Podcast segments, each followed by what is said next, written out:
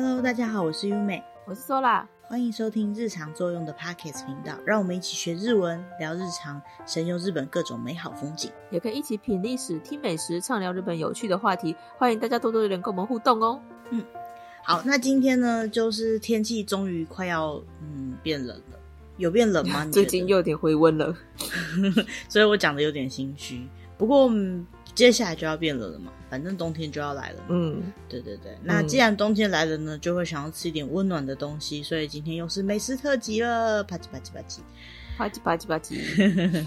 哎，大家知道啪叽啪叽啪叽这是什么吗？应该有人不知道吧？就是拍手。对，在日本就是拍手的音效啊，就是他们觉得撞声词。像台湾的话，应该是啪啪啪啪啪，是吧？应该是啊。嗯、然后，但是呃，日本的话，他们会讲啪叽啪叽啪叽，就是拍手的意思。嗯，对对对，好，那因为在在录音的时候，我有试过，如果在麦克风前面拍手的话，那声音超级刺耳的，所以我们用撞声词，听的人耳朵会聋掉。嗯，没错没错。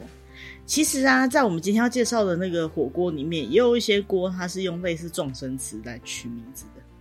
对，所以我们今天要讲的是关于火锅，就是冬天要吃的东西，火锅。不过台湾一年四季都在吃火锅，但是有一些比较补一点的啦，是冬天才会吃。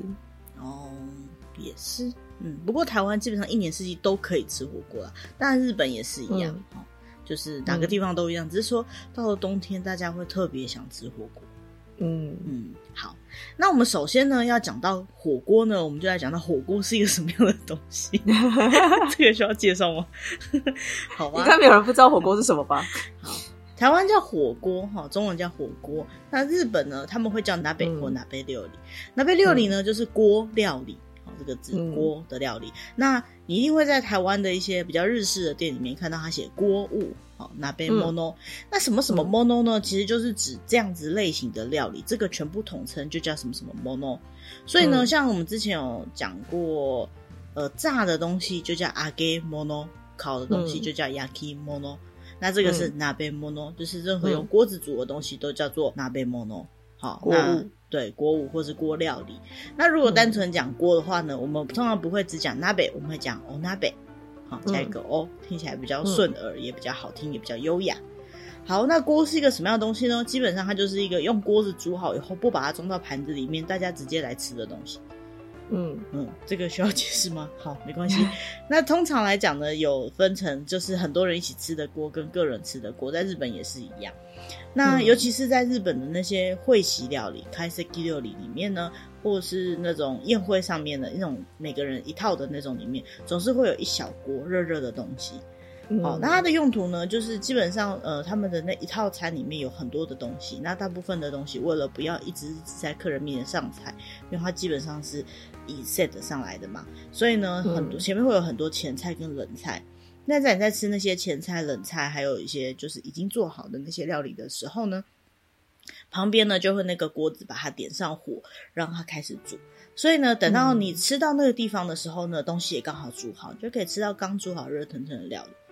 啊，那这个有点题外话了。比如说，在开 C K 料理的时候，有时候也会出现一些额外中途端上来的东西，比如说炸的东西，有可能为了保持它刚炸好好吃的样子而现场端上来。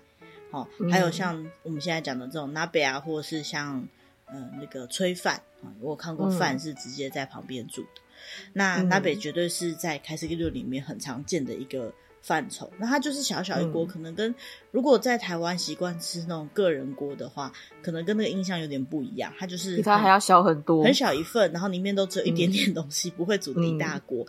那当然，在日本就是吃锅这件事情呢，也是一样，跟台湾一样，就是呃会有大家团聚一起吃的状况哈，就是一大锅，嗯，或者是会有个人锅那种状况，也都是有的哈，那个都是一样的，嗯。那今天呢，就来介绍各种不同的锅物。好，那要讲到日本的锅物的历史呢，其实日本以前啊，他们是会用伊豆利，好，伊豆利就是、嗯、呃类似我们地对地火炉，就是大家应该有在看日剧或者是看戏里面有看到，就是呃中间是火堆，然后旁边可能铺一些隔火的东西，以后、嗯、呃大家是围着那个火堆坐着的，但是那是在室内、嗯，不是在室外。或者是我们就讲火炉啦那一类的东西，嗯，它当然以前日本也是有就是厨房的，嗯，那只是呢他们在比较冷的地方呢，会为了就是煮煮饭或者是照明，还有兼备暖房的功能，会做出这种呃伊多利哈，就是地火炉这样子的东西。嗯、那在地火炉中间呢，起一个锅煮点东西吃，就是最基本原型的锅物了。嗯，那。它最特别的地方呢，是日本很喜欢什么东西都把它弄成一份一份的，或者是一套餐一套餐。如果有去过日本吃饭的话，会发现就是有些人甚至是家庭吃饭也会有就是自己的小碟子，然后分菜这样子。嗯、可是呢，呃，锅物呢，基本上的概念是大家一起吃那一锅。哦，有时候呢，甚至就是直接筷子就夹锅子里面的东西来吃。那这个东西呢，其实跟早期日本的那些信仰是有点不太一样的。所以最一开始，日本其实没有那么常吃火锅。那大概到什么时候才开始流行起来呢？大概到明治时代之后。好，进入明治时代之后呢，之前有提到过，就是呃，宣导大家开始吃肉，有没有？还记得这件事情吗？哈、嗯，就是开始一开始大家比较常吃菜，那基本上没吃那么多肉。那开始吃肉的时候，那时候有提到一个叫牛锅，就是牛肉火锅啦。好，那那时候呢，有牛肉火锅，再加上呢，呃，有一个新的东西的增加，叫做夹布袋。夹布袋就是有种小桌子那种感觉，大家知道日本基本上是做榻榻米，就是做嗯概念上是坐地上这样子。嗯、那夹布袋呢，就是一个小台子，那个小台子可以让你在上面放吃的或放东西，嗯、那有点像是客厅的茶几那种感觉的概念，嗯，只是它通常是没有很大一个的这样子。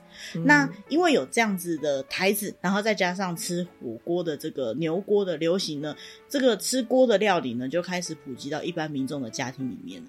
那再加上呢，近代开始呢，就是各种东西都可以拿来煮火锅，然后最厉害的发明呢就是瓦斯炉，嗯，不是那个。厨房那种大的哦，是小的那一种。我家会叫那个东西叫快速炉，我不知道大家的生活中有没有看过。其实就是、嗯、呃一个小的瓦斯炉，然后装那种瓶装的瓦斯。其实如果是住外面住宿舍的朋友，应该很常会用到这样的东西，因为不是每个、嗯、每个套房都有附厨房。当然套房能煮饭才能用那个东西啦。嗯、那后来呢，再演进起来，就是瓦斯可能也。呃，有些地方可能不能用，或是明火不能用的话，就开始有那个电磁炉啊那一类的东西出现。Oh, oh, oh. 对，那些东西都是让火锅变成一个很平民的料理的一个开始的点，这样子。嗯，那当然，因为就是这些料理方式不同，所以锅也很多啊。像最早期可能就是陶制的那种，他们叫土锅，哈，斗纳杯。那后来当然就是铁锅啊，或者是铜锅啊，就是各式各样的金属的锅子。然后呢，再再后来呢，就开始有一些不同的技法了。比如说，像是利用日本的技术，在日本料理里面会看到的纸锅，嗯，用纸它加上耐热的功法，然后再防水，然后就把它做成一个。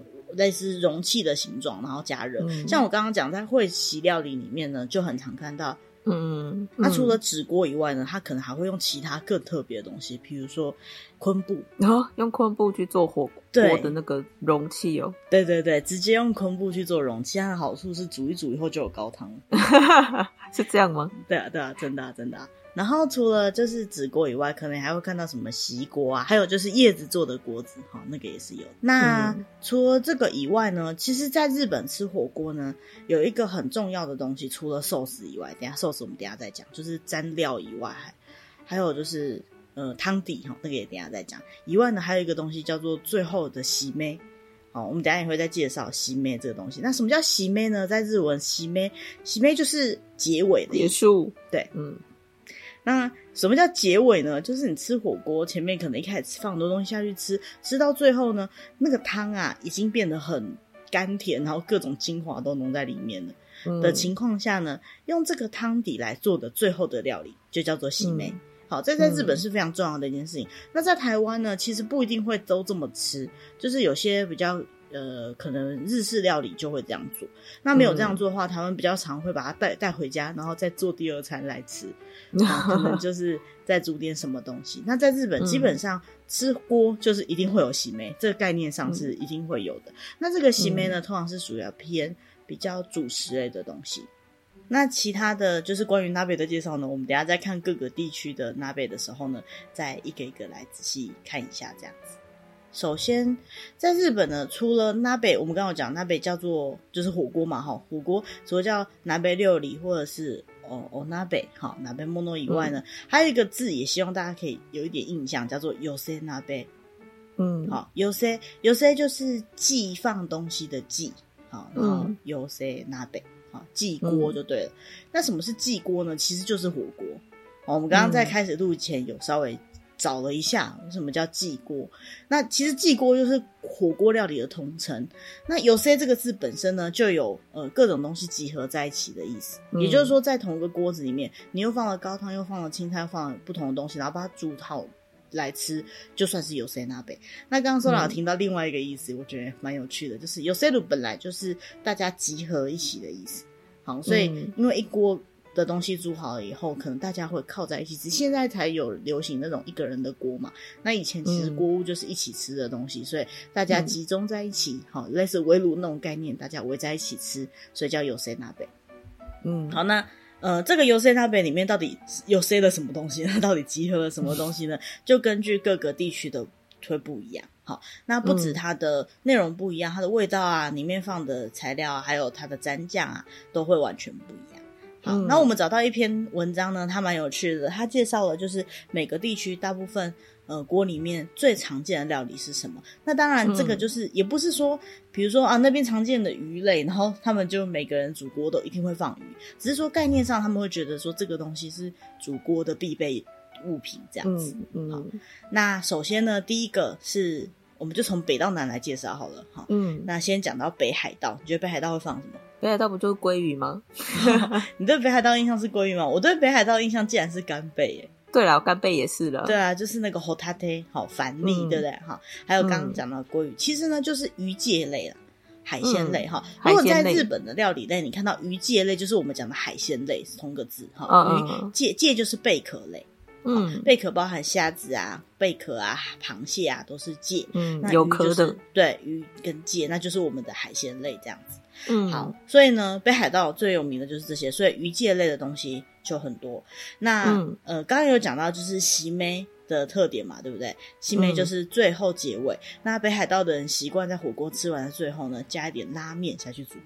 别人就觉得、嗯、天哪，拉面就已经是一个正餐了，怎么是吃到最后吃的东西呢？相信我们去日本吃火锅，一定要留一点胃吃最后那个拉面，或者是最后那个缔め，那真的是非常美好的味道。吸满汤汁的拉面，对，而且甘美。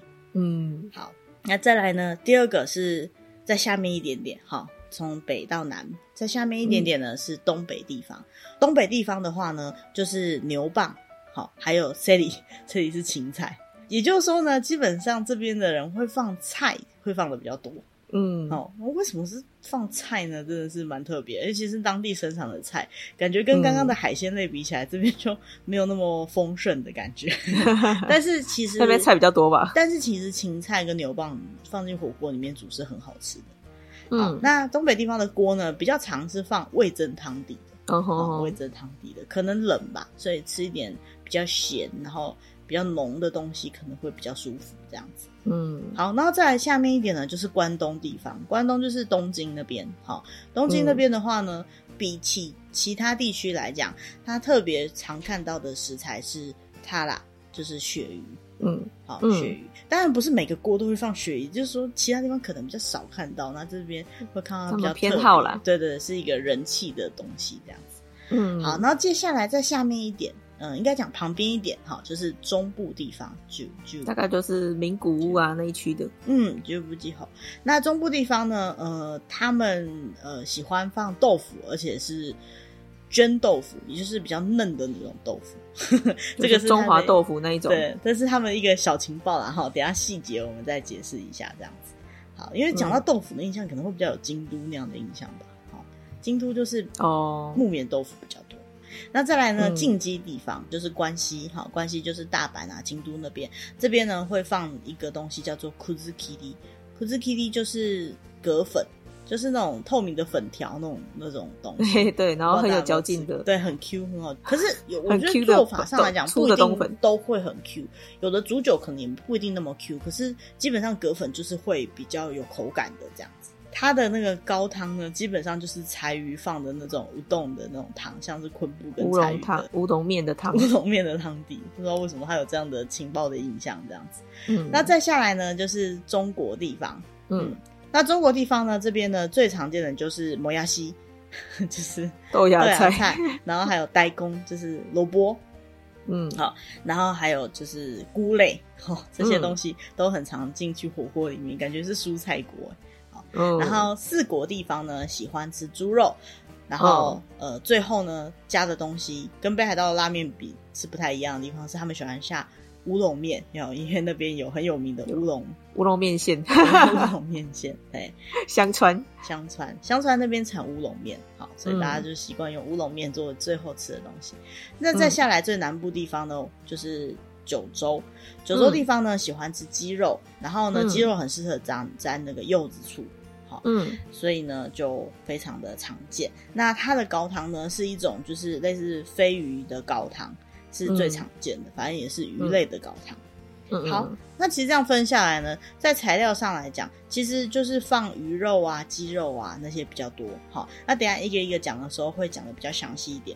不过呢，就比例上来讲，据说这个这个网站有稍微介绍一下，就是说鳕鱼这样子的食材呢，在东日本出现的比例比较高。好，那鸡肉呢，在九州那附近比较多。然后猪肉在四国那附近比较多，嗯、而西日本呢，它基本上比起东日本的鳕鱼比起来，它整体来讲肉用的比较多。哦、然后北海道那些产海鲜的地方，当然就是海鲜居多嘛。那因为配合刚刚讲的那个就是食材跟酱料呢，他们每个地方使用的高汤的比例呢，也有点不一样。真的是我觉得看了一下，觉得还蛮有趣的。好，那等一下我们再讲就是各地的火锅的时候呢，再再来分析一下这样子。嗯，好，那我们就来看一下今天的重头戏了，就是我们想要来介绍一下日本各地有名的火锅，总共还蛮多的。嗯、好，那我们就挑一些比较有趣的来介绍，这样子。嗯，好，首先从北边看起，北海道呢有两个锅有名，第一个叫石寿锅。那石寿锅呢，嗯、它最有名的一点呢，就是它会放了很多的鲑鱼。还有味增汤，嗯、的鲑鱼，对，嗯、新鲜的鲑鱼，它不是烟熏或者是怎么样，它是新鲜的。然后呢，嗯、会放味增汤底，算是北海道那边的乡土料理。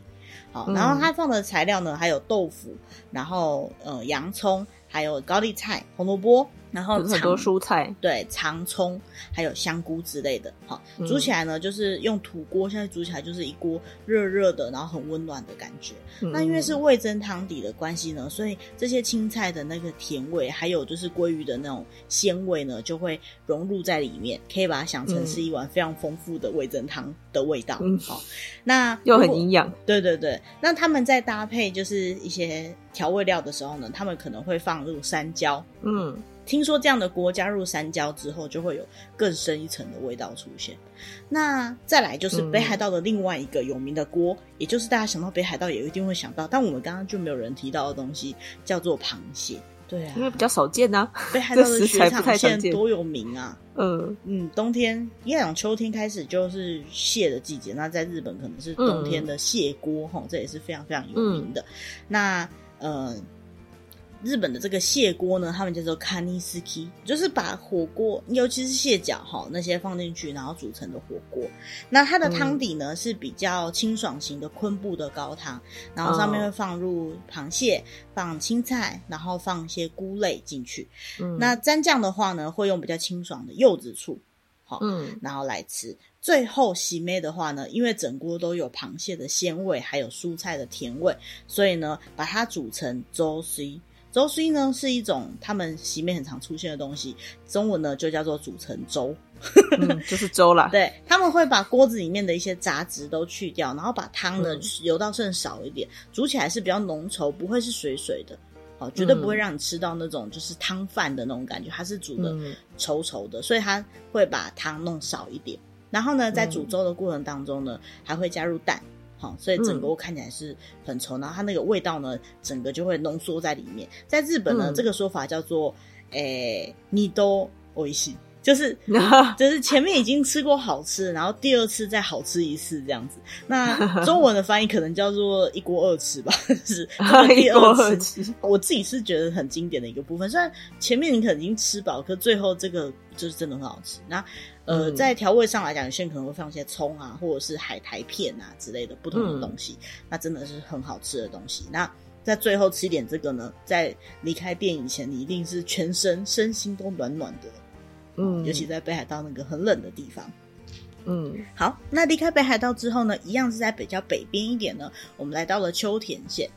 秋田县呢有一个很有名的锅，叫做 Kiritambo。那 Kiritambo 呢，其实它不是一个锅的名字，Kiritambo 呢，它是指呃一种食材，那种食材呢是它用一根棍子，然后把煮的比较硬一点的饭，用着介于米饭跟嗯麻吉。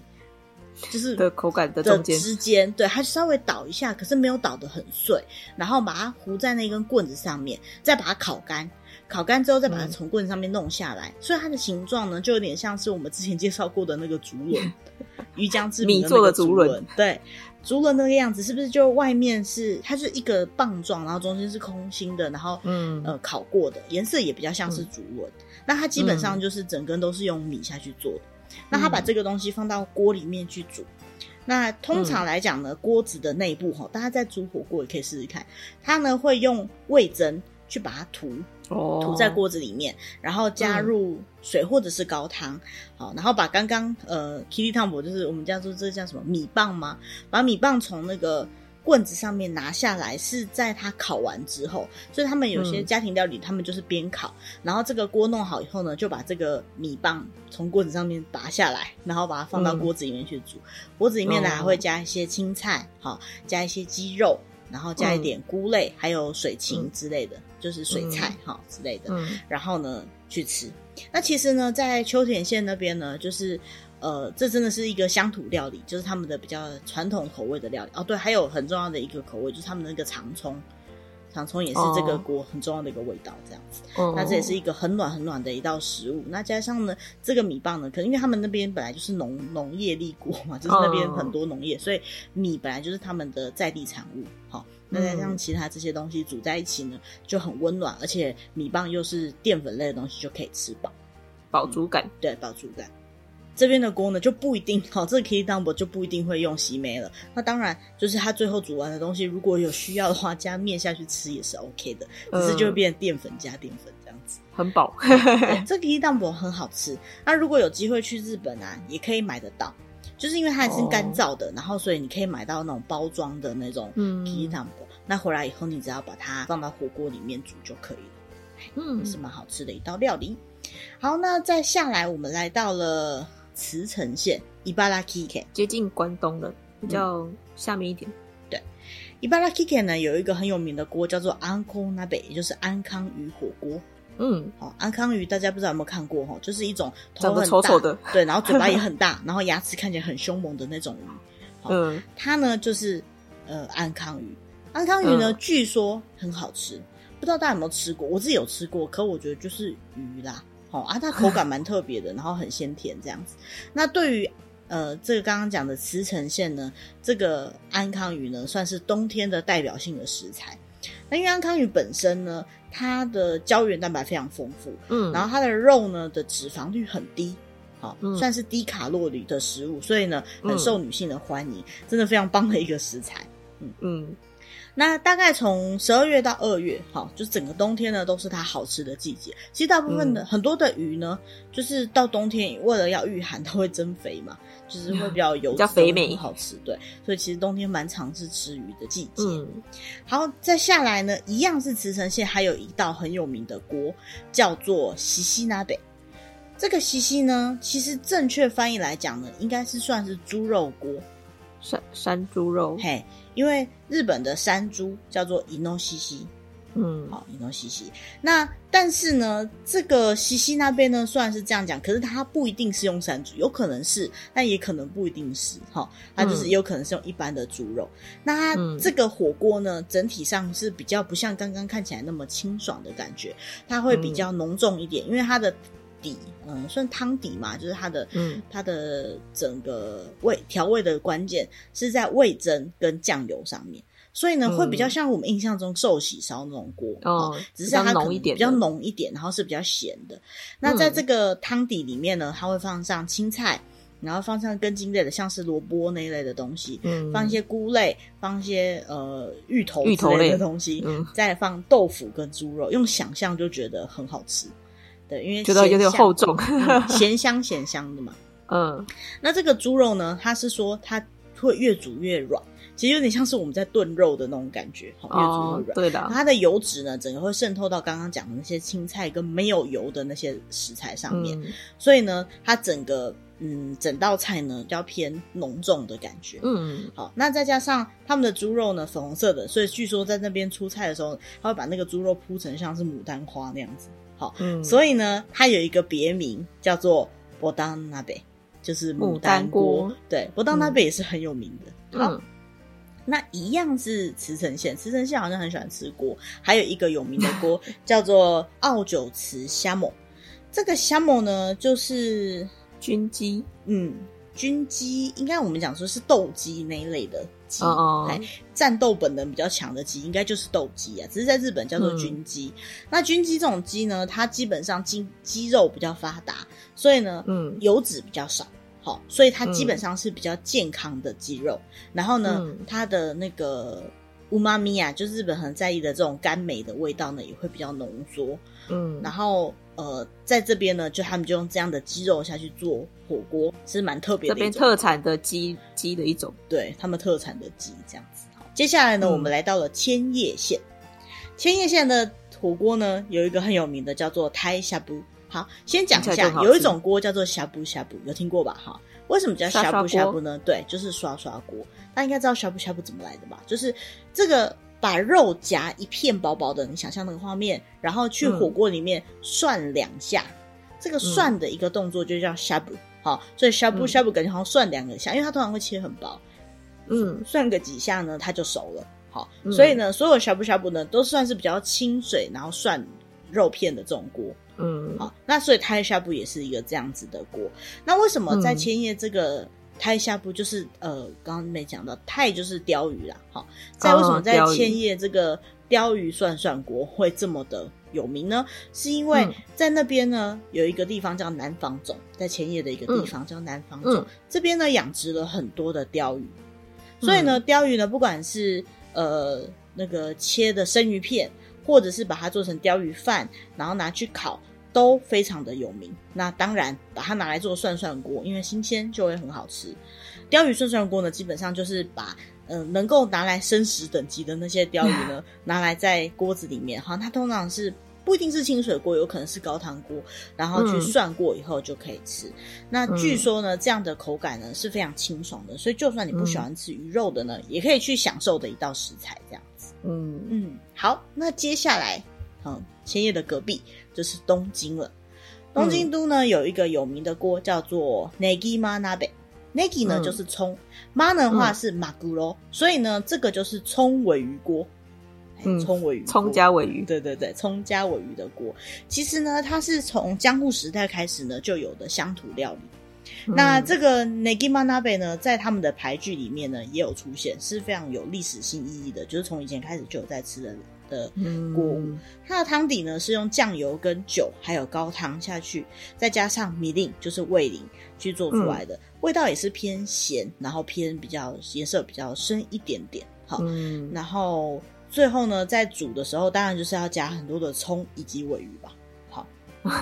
对 对，然后其实葱跟尾鱼的味道呢，本来就很合啦。因为如果有吃过那个寿司寿司，嘿，就会发现有一道就是剁碎的葱跟尾鱼拌在一起嘛。好，那在火锅里面呢，他们有可能会拌上柚子胡椒，好去提点它的味道，这样子。嗯，好，那一样是东京都呢，还有一个锅叫做 Sakura Nabe，Sakura 就是樱花的樱。哦，Sakura Nabe，什么是 Sakura Nabe 呢？其实蛮特别，它是从明治时代就开始有的。首先呢，它的汤底呢是味噌的，好，嗯，那味噌的锅底呢就可以想象加豆腐、加大葱都会很好吃。那，嗯，Sakura 是怎么来的呢？其实日本的马肉，好，马马肉呢就是鹰肉。在他们讲马肉，他们会讲樱花肉哈，樱肉。嗯，因为呢，它的颜色在还没有煮之前是非常漂亮的粉红色，嗯，据说是这样子啦。哈，那所以呢，马肉又称樱肉。那用这个马肉来做的呢，就是樱樱锅哈，樱就是 sakura 那个料理。好，那将这个马肉呢放进刚刚讲到的味噌汤底里面呢，煮完的就是其实就是马肉火锅啦。好，它从明治时代开始就有出现在东京了，也算是一种乡土料理。那其实马肉本身台湾很少吃，哈，但在日本有很多地方吃得到。马肉本身呢是非常具有高度的呃蛋白质，而且非常低卡路里。好，然后再加上呢，油脂比较少，对，它的油脂很少，还有就是它的铁质非常丰富。为什么会是因？嗯，就是红色、粉红色，就是因为铁质的关系。嗯，那在明治时代呢，那时候就是上次我们提到的，就是东京的那个西大妈鸡，好下町比较老街的那些地方呢，嗯，都有出现很多的像这样子的萨库拉纳贝。好，嗯，那到现在还是有很多啦，当然，好，那算是传统料理这样子。嗯、还有一个呢，也算是一个很传统的料理，也是东京都的。其实这几个我都没有在东京吃过，说实在的。好，接下来外地人可能比较不会想到要去吃这些东西啊。对，也是。好，那接下来我们要讲的呢，这个也是东京的，就是ドジョウ锅。ドジョウ就是那个泥鳅、啊，泥鳅，哎，所以是泥鳅锅。嗯，泥鳅锅呢，它这边的说法呢，是它不输给鳗鱼的。 会让你长精力，让你充满元气活力的一个料理。Dojo Nabe，好，那这个 Dojo Nabe 呢？呃，它其实也是江户那边的一些乡土料理，传统料理，传统料理。那呃，就讲是泥鳅锅嘛，所以当然就是煮泥鳅。嗯、然后呢，他、嗯、会用泥鳅，然后放进圆形的锅子里面。那基本上他会从就是背部剖开，好、嗯，然后把它排在里面，然后再加上牛蒡下去煮。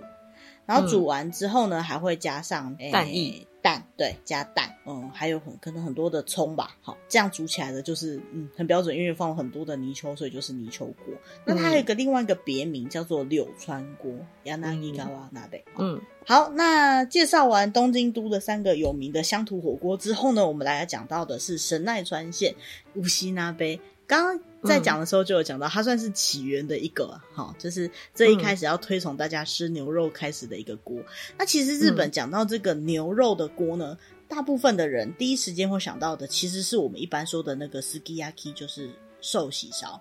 嗯，好，寿喜烧。但是呢，这个牛锅呢，就是它跟寿喜烧其实蛮相近的，但是呢，它却味道不一样。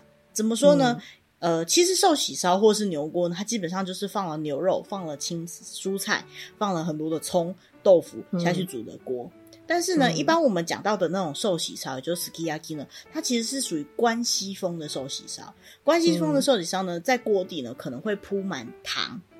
嗯，其实我能想象寿喜烧铺满糖，因为台湾一般寿喜烧可能就是加那个寿喜烧的酱汁而已。嗯、但它原始的做法是铺满糖，然后会煎。煎一煎以后，再开始煮那个锅，好、uh，huh. 再加可能多加一点水或者是高汤下去煮。嗯、但是呢，牛锅呢，它是肉，它就不煎，它就从最一开始就用煮的，所以呢，它没有先煎过关系，所以它肉本身是比较软的，好，是它牛锅的一个特色。好，嗯、那这个锅呢，其实就是呃神奈川那边发祥，其实就横滨那边啦，哈，横滨那边开始有的。嗯嗯，好，那讲完牛锅之后呢，接下来我们看到山梨县。山梨县呢，这个真的是很特别，因为我觉得它有点不像锅。山梨县呢，它有一个乡土料理叫做活头，活头该怎么翻译呢？嗯、就它煮起来的样子呢，看起来就像是、呃、板条，对，板条，或者是它就是很粗、很扁、很很粗、很扁的面。面疙瘩之类的，好，它的制作方式呢，就是把小麦粉擀成像乌龙这样子，有点宽宽的，然后扁扁的面条状的东西，嗯、就是板条啊。可是它是用小麦粉，板条是用米做的，嗯、对。然后再加上蔬菜，然后跟味增一起下去煮。那面呢，它会吸满了这个汤汁，所以就会变得很好吃。那据说呢，这也是他们山林那边的传统料理。嗯。这个我也没有吃过，不过用想象就觉得味道很好吃，而且感觉就是它煮起来有点像是一碗面的啦。对，很加香味，虽然对离我对我们来讲离锅物可能比较不一样，可是它如果用一大锅下去煮，大家分着吃，概念上也是锅物，没错啦。嗯、好，那接下来要讲到的是石川县，石川县这里呢又出现了一次西西那杯，还记得刚刚有在哪里出现西西那杯吗？嗯茨城。对，茨城那里有一个西西那贝，那时候我们讲说西西其实就是伊诺西西，好，也就是野猪来的，所以它其实应该是野猪锅。嗯、可是茨城那边呢，加的不一定是野猪，可能加猪肉，对不对？石川这里的西西那边呢，不好意思，它也不一定有加的野猪，好，它加的是熊肉，熊肉，对，大家应该有点有点难以想象熊肉是什么样的味道哈，嗯，对，因为。就是台湾也不会有机会吃到这个东西。可是日本呢，嗯、因为他们的山里面真的蛮多熊的，那以前是有捕猎的季节，嗯、那定期呢、嗯、也是需要捕熊的，因为如果不捕的话，嗯、呃，熊有的会下山来攻击，那也是生态平衡的问题啦，哈，所以他们会有合法的捕熊的时候，那捕到的这个熊呢，嗯、拿来煮的锅，哈，石川那边 就是蛮常，可能有机会看得到的这样子，嗯嗯、呃，就是这个所谓的熊肉，那熊肉的特色呢是。呃，胶原蛋白非常丰富的一种肉。好，嗯，那在石川县其实呢，不管是山产还是海产，山产就是刚刚讲的熊肉，海产的话就是各种海鲜呢，都是非常有名的。那把这些东西放进去煮呢，嗯、就是我们知道的石川县的西西那贝。嗯。嗯，那这个大概是放山产最就是最特别的啦，哈，因为放入熊肉了嘛。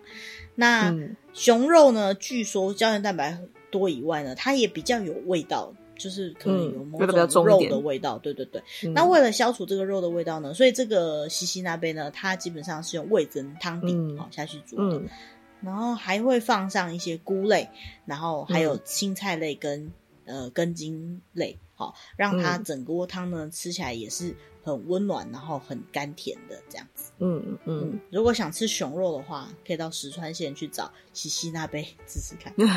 我们是台湾真的没什么机会吃到这个啦。因为台湾也不能捕熊嘛，嗯，偶遇都来不及。好，再来呢，我们来到了爱知县。好，其实对爱知就是呃所谓的名古屋那边有名的就是味噌，嗯、所以呢，他们的这个有名的锅呢，也就是味噌锅，它叫阿卡卡拉那杯，中文就翻译成辣味噌锅，或者是红味噌锅。嗯，好，那这个呢，就是名古屋那边很有名的味噌下去做的料理。为了增加颜色，它会放很多红色的糖心子，也就是红辣椒那一类的东西。嗯，然后呢，它会让那个锅呢吃起来有一种甘甜但是辣辣的味道。嗯，那里面大部分放什么呢？就是放一些像是ホルモン，好，ホルモン这边第一次出现，对，内脏类，内脏类还有就是ズクネ鸡肉丸子，好，嗯，然后白菜，嗯，豆芽菜，然后。 呃，韭菜，韭菜，对，韭菜这些蔬菜，其实就可以想象得到它的味道哈，嗯、就是可能味道就比较浓重一点。所以呢，嗯、它在这个甘美的味道之后呢，就是会吃到呃比较有点辣味的，还有味增的咸味。嗯、那这里呢，其实之前也讲过了哈，就在日本呢，辣哦，就是这个卡拉哈，这个辛这个。字啊，它不一定表示辣的意思，它有时候也表示咸，咸、嗯、很咸哈，嗯、所以可以想象这一锅就是比较咸，比较辣又辣又咸，对对对，又 辣又咸，重口味，重口味锅就是这个了。好，名古屋其实蛮常有这种比较重口味、比较咸的料理。嗯好，接下来呢，就在旁边是三重县。三重县有一个很有名的东西，嗯、叫做松板松板牛。嗯，马自萨卡牛。好，马自萨卡牛呢，既然有这么高级的牛呢，所以就把它拿来做 sukiyaki，嗯，做寿喜烧。嗯，这个呢，日本三大和牛之一啦，哈，霜降的松板牛，这个是非常非常有名的。所以呢，三重县的特色锅物呢，就是松板牛的寿喜烧，而且它不是一般寿喜烧，是松板牛的寿喜烧。对，听起来就很高级，真的很高级啊，不是听起来而已。那在这样的煮法下呢，就可以感觉到高级牛肉的特殊口感。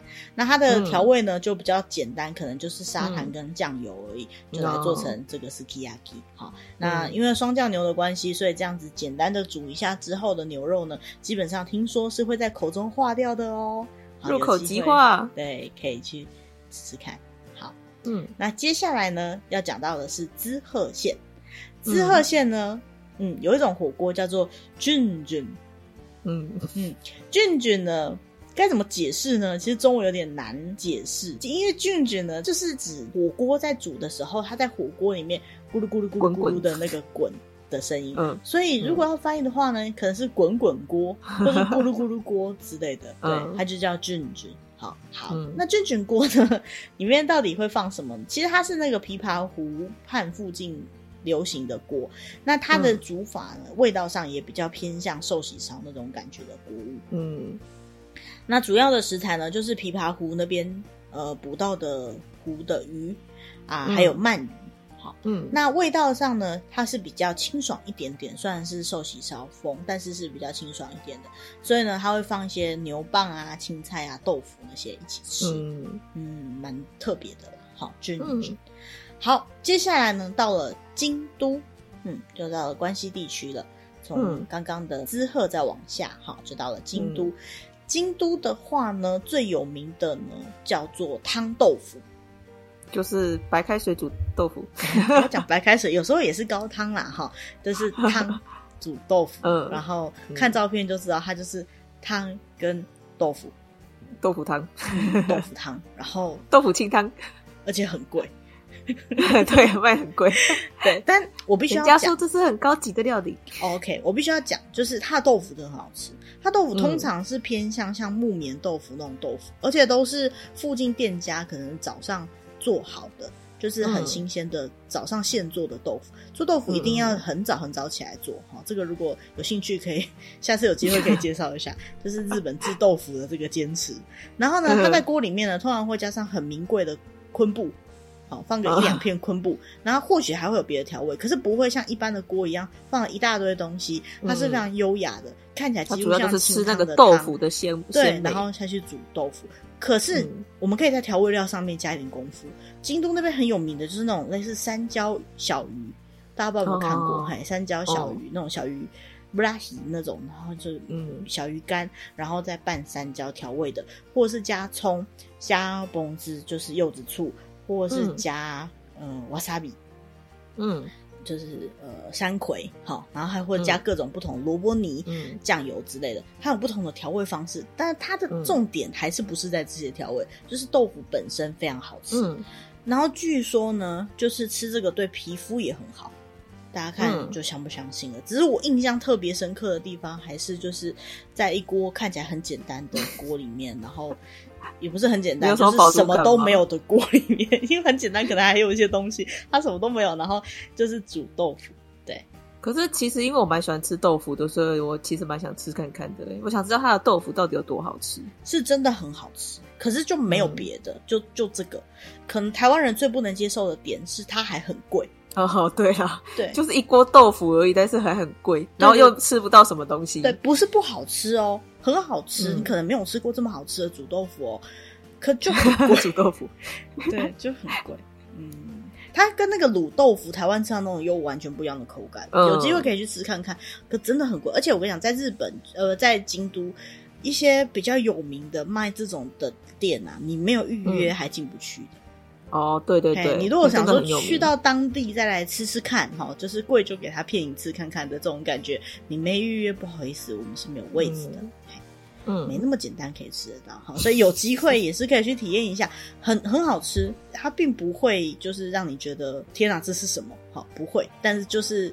你可能要想一下，它这每一道食材背后的用心，这样。子 就是要有点心理准备啦，不要用就是原我们原本以为的，就是煮汤煮豆腐，其实也也没那么难。去吃它，对，也没那么难去体验这个啊。如果有机会，就是明年开放之后哈，哎、欸，跟团跟京都的团，嗯、通常就会有那个京都风味餐，哦、这样讲起来 有点不好吃，就会排这道菜。对，反正就是京都，如果搞团高级一点哈，他不是都带你去吃那种观光客吃的那种。合菜的话呢，就有可能会出现汤豆腐。啊，只是就不要骂旅行社说怎么给这种东西，因为那就是这样子的店，人家是很高级的东西，对，他也很认真去做了这 道料理。这样，我有吃过几次，都是在团体旅行的时候，个人反而比较不会有机会走到那样子的店里面哦。不过像二年版、彩铃版那些地方有那种小店，还是有机会吃得到。那我刚刚讲绝对没有位置的是那种有名的名店，像是如果你有去蓝山玩的话，蓝山那个那个渡月桥、渡渡月桥畔那边就有几间极高级的豆腐。呃，好了，它不是豆腐啊，就是各种京都料理的店，然后很多菜好有有里面就有这个糖豆腐这样子。嗯嗯嗯。好，离开京都之后呢，我们就来到了他隔壁的大阪。嗯、大阪呢有一个有名的锅叫做吉利托利锅。好，什么是吉利托利呢？笨鸡。对，笨鸡就是扫把笨斗的那个笨斗。笨斗。对，笨鸡。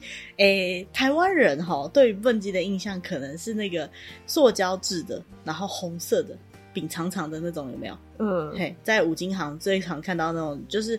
国小的时候扫地的时候会发配给你的工具的那种笨鸡，嗯、我们讲的不是那种畚箕，嗯、是如果小时候有在小学扫过外扫区要扫树叶，你应该有拿过一种铁的就是它没有长柄，它是重一点。对，它没有长柄，它是两个提把的。然后你你要用那个东西，你可能要拿它，你可能要弯腰，然后把它压着，用扫把把它扫进去以后，再把它缠起来，有点缠起来这个动作，嗯、那种蹦极。好，如果还是不知道我在讲什么的话，嗯、我们这个文章都会贴。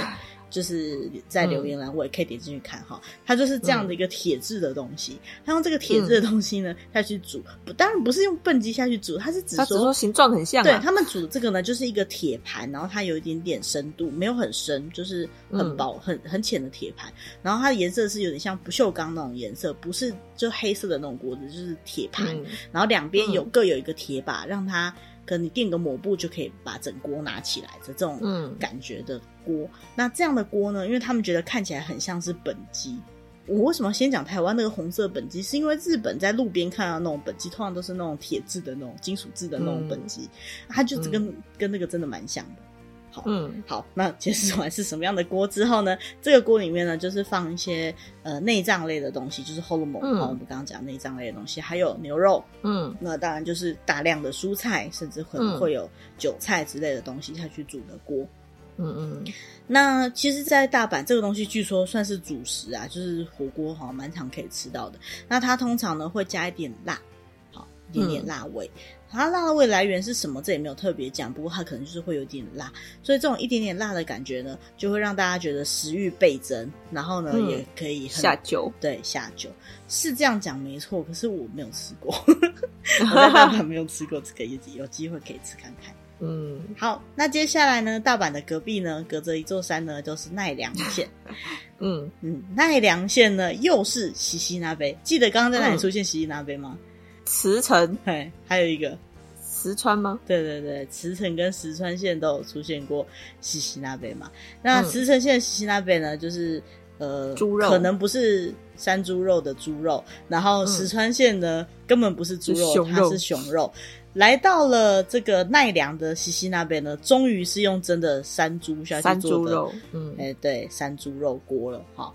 那这个山猪肉锅呢，嗯、当然也是乡土料理的一种。但日本呢，嗯、普遍认为山猪肉是非常健康的一种肉。原因呢，就像刚刚前面讲的，它可能山猪就是活动力比较强，所以它的脂肪比率比较低。嗯、那一样，蛋白质成分比较高。好，嗯，所以呢，它就是健康的肉就对了。嗯，那在日本呢，只要那个肉本身有一点健康，跟健康扯得上关系，再加上大量的蔬菜，不管吃什么，他们都会说是健康的一道菜。哦，很特别哈。哎、对，这个下次有机会可以讲。你知道在日本，就是珍珠奶茶是很健康的吗？这是题外话了。对对对，以后有机会可以聊一下。好，那总之呢，嗯、这个这个西西那，我相信它是健康的，因为蔬菜很多嘛。哈、嗯，嗯，好，那在这个锅里面呢，他们习惯会用一些姜，然后还有一些山椒粉，好，嗯，来做调味。然后呢，再加上很多山里面采的一些野菜。然后再加上野猪肉，还有各式其他的蔬菜。那为什么要加这些姜跟山椒粉呢？嗯、是因为野猪肉呢，它可能比较有猪味，就是野猪肉的味道，嗯、味道不重，腥膻味可能重一点点。应该，嗯，腥膻是属于羊肉的说法，然后它就是猪的味道比较重，猪腥味。对对对，所以呢，用姜跟这个山椒粉下去调味呢，就会比较没有猪腥味。然后再加上就是还是味噌的汤底。嗯，所以呢，它就是会很温暖的一道菜这样子。嗯，那离开了奈良，我们来到了广岛，哈，本岛的最南边了。嗯、好，广岛县呢，它那边有一个很有名的锅，叫做 Bisake Nabe，就是美酒锅，就是加酒的，对，酒的锅。嗯、那其实这个美酒锅呢，它的特色就是把一些原本他们就有在喝的日本酒拿去煮成锅。哎、嗯，讲到这里，台湾人就会觉得，嗯、哇，就烧酒鸡嘛，烧酒鸡呀，对，就是烧酒鸡，它跟烧酒鸡其实很像。嗯哦，他也会加菜，嗯、然后加一些内脏，嗯、然后加菇。烧酒鸡我们不会加菇哈，然后还加鸡肉哈那些东西。嗯、那其实就是很温暖啦，因为毕竟是加酒下去煮的嘛。嗯，好，接下来是山口县，山口有一个很有名的食材叫做ふぐ，ふぐ就是河豚。河豚好，所以这个锅呢叫做ふくじり，就是河豚锅。那河豚锅呢，嗯、它就是用昆布的汤底，那重点就是那些河豚肉。 好，河豚、嗯、这个煮出来呢，不用讲，河豚下去煮一定是甘美到不行，非常好吃。嗯、我知道很多台湾人不敢吃河豚，可是其实不用怕，他们都是有专业证照的。对，他们能够拿来、那个、能能够料理河豚的都是有专业证照的，而且呢，嗯、他们会拿来煮的河豚也是固定几种，是绝对是安全的，嗯、他们不会随便抓河豚来吃。好，其实河豚的鱼肉呢，它就是算是很标准的白肉的鱼肉，嗯、那它比一般鱼肉的口感还要再更 Q 一点。然后比较不会一咬就碎，嗯、也不会一夹就碎，所以不管是生鱼片，嗯、还是煮成鱼肉锅，还是做成炸河豚的肉，都非常的好吃。好、哦，还有河豚鳍用来下酒也很好吃。对，那河豚的这个鱼肉呢，煮过的味道呢，嗯、非常适合沾柚子醋。好，有机会可以吃看看。那因为整锅呢非常甘美的关系，所以最后呢，他们的喜妹，好，就是最后结结尾的那一道呢，他们就会用。粥是一就是我们讲的煮成蛋粥，这样的河豚蛋粥哎，对啊，这样的煮法真的很好吃哎，河豚蛋粥。嗯、好，然后再来呢，就是福冈县。很有名的，对，福冈县呢有一个很有名的锅叫做水炊锅，嗯，mizu taki，好，mizu taki。水炊锅是一个什么样的锅呢？其实有点难形容，因为我第一次看到水炊，我以为它是用，对，我以前我以为它是用水下去煮的，不是哦，嗯，它那个锅哈、哦、本身那个汤底的颜色比较白，那怎么弄出那个白色呢？嗯、它其实是用鸡高汤加上昆布的高汤下去煮，嗯，然后呢，嗯、它基本上一定会放很多的青菜、鸡肉，嗯、呃，像是那个高丽菜啊、白菜那一类的都可以，嗯、然后鸡肉是它最主要的肉，哈、嗯。前面比较少出现纯鸡肉下去煮出那个菌鸡鸡丸子，然后对，它还会放鸡丸子。鸡丸子呢，它通常就是用鸡肉剁碎，然后会拌一些调味之后呢，会打一颗蛋黄下去，然后再把它捏成鸡肉丸，然后把它丢到水炊锅下去煮。嗯，哦，这个汤汁真的是非常非常的好吃。对，它汤是很浓厚的那一种，很浓厚的鸡汤的感觉。对，其实刚刚在介绍这么多的过程当中啊，不是每一种锅的汤都要拿来喝的。尤其像寿喜烧，那绝对不可能喝。哦、那还有 很多太咸，对，还有很多锅其实是很咸的。那个汤底只是为了要煮熟那些食材调、嗯、味用的。可是呢，嗯、水炊锅的汤绝对是好喝的。嗯，一定要记得拿来喝看看，这样子。好，那一样是福冈县呢，还有另外一个很有名的，也是很有名的，叫做もつ锅。模子就是内脏，对，模子就是一些内脏类的东西。其实呢，刚刚一直讲到ホルモン，对不对？ホルモン就是模子，好、嗯、一样的东西。嗯、那ホルモン模子到底是什么样的东西呢？其实它就是牛啊、猪啊的肠子那一类的内脏。嗯，其实呢，日本在内脏方面的吃的习惯呢，还没有我们的厉害。它还有很多东西呢，不太敢吃，或是不太会吃。吃对，他们最主要还是就是吃内脏的肠子的部分。 好，只是他们吃的肠子跟我们吃的肠子又不太一样。他们就是肥肠啦，说实在，那个对他那些很难咬的那种，嗯，他那些油脂也不太会把它弄掉。台湾会有些地方会把它弄掉嘛，嗯，然后会把它炖的比较烂一点，在下功夫上，嗯、其实我觉得台湾煮的内脏类比较好吃，很厉害。日本的日本的模子ホルモン我吃过几次，没有那么喜欢。好，我觉得好难咬哦。但日本人很喜欢，因为他们觉得这个。 这个味道很重，就是嘿，吃的很过瘾，很下酒，浓重的味道这样子。好，嗯、那这个摸字料理呢？哈，就是这个内脏的料理嘞，嗯、它基本上最合的，他们还是认为是锅。哈，虽然说他们也会把它拿来烤啊，嗯、拿来做其他的料理。好，嗯，那这个模子锅呢？呃，它有名到什么程度呢？全国各地的那个网络上都可以。直接宅配订购 这样子的锅，好，大家都会想吃。对，调味上呢，可能就是放很多的蔬菜，然后放一些韭菜，然后味道会需要下重一点，嗯、因为呃内脏料理还是比较浓，味道比较重，嘿，味道比较重一点。然后就是最后呢，他们有可能会放就是。强棒面，强棒面就是九州的强棒面，对，那是一种面的的 的种类，这样子。那最后呢，还是要再吃一次那个很浓重的面的味道，这样子。嗯嗯，也是一样，是可以你都要加我，就是我们刚刚讲的，好吃两次哦，就可以吃成两次。嗯，好，讲到这里呢，终于把就是他这里选出二十三个 当地的比较有名的有名的火锅都讲完了。那其实火锅当然不止这些，还有很多的东西。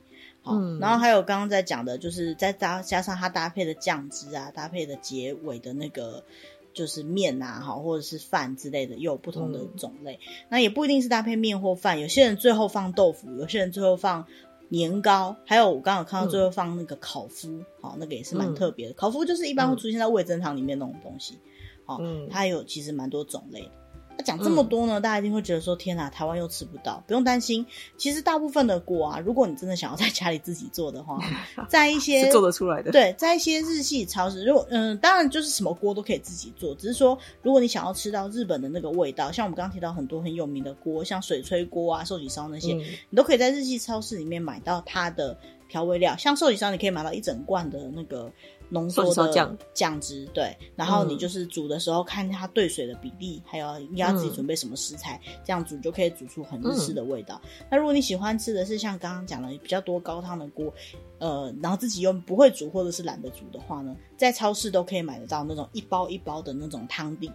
现成的高汤，现成的高汤，然后它的背面呢都会教怎么煮，比如说你应该要准备鸡肉，嗯、还是应该准备蔬菜，还是应该准备牛肉或是猪肉。嗯、那、嗯、呃，他也会跟你讲说你适合搭配什么样的洗咩，就是最后应该可以煮什么东西下去吃。嗯，然后还有甚至沾什么酱油的都会写在后面。嗯、有兴趣的话呢，除了到店家以外呢，接下来的冬天也可以在家里自己煮这样好吃的东西。嗯，对，我们没有办法夜配，但是 就是只能跟你讲，火锅就是家庭料理嘛。对，火锅本来就是在家里就。就可以吃。那如果去外面吃的话，嗯、其实台湾有很多很有名的锅，那不一定是这么日式。台湾的锅有很多很好吃的，那只是因为我们频道嘛，就是介绍一些日本的 锅物，的对，就不特别去讲台湾的火锅了。嗯嗯嗯。好，那讲到这里，好饿哦，就是找时间。大家想去吃火锅了吗？对，找时间就去吃一点火锅吧。其实冬天喝一点热热的汤还不错啊。不过如果就是大家哈有在那个。减肥啊，哈。在就是控制热量。对，要注意一下。虽然说刚刚一直讲说这个锅也很健康，那个锅也很健康，但是日本人觉得健康啦哈。其实锅呢 本身钠含量是有点高的，然后还有就是最后的那个洗妹下去煮的那个，因为它什么东西都浓缩在里面了，所以呢，其实吃多呢热量很高，嗯，热量也高，钠也高，然后还有很多就是有些人身体如果比较不好的话，有一些物质呢也不能吃太多，就不要吃那最后的汤底了。哈，虽然很好吃，但就是品尝个一两口就好了。哎、冬天到了，吃太补或吃太油也是要注意，就是温差。好，你在热热的地方吃锅，注意碰到冷空气的时候呢，还是要保重自己的身体哦。那今天的内容呢，就我们就讲到这里啦。那希望大家可以准备好过一个美好的冬天。嗯，那。接下来呢，我们会再找一些类似像这样子哈，比较有趣的话题。那如果大家有什么想要听的东西呢，也可以就是利用我们下面的留言栏，或者是可以写 email 或到我们的社群来找我们，告诉我们说，哎，什么内容你们觉得比较有兴趣，或者是你们比较喜欢，还是想听到什么主题？嗯，好，那今天就到这边啦，谢谢大家，拜拜，拜拜。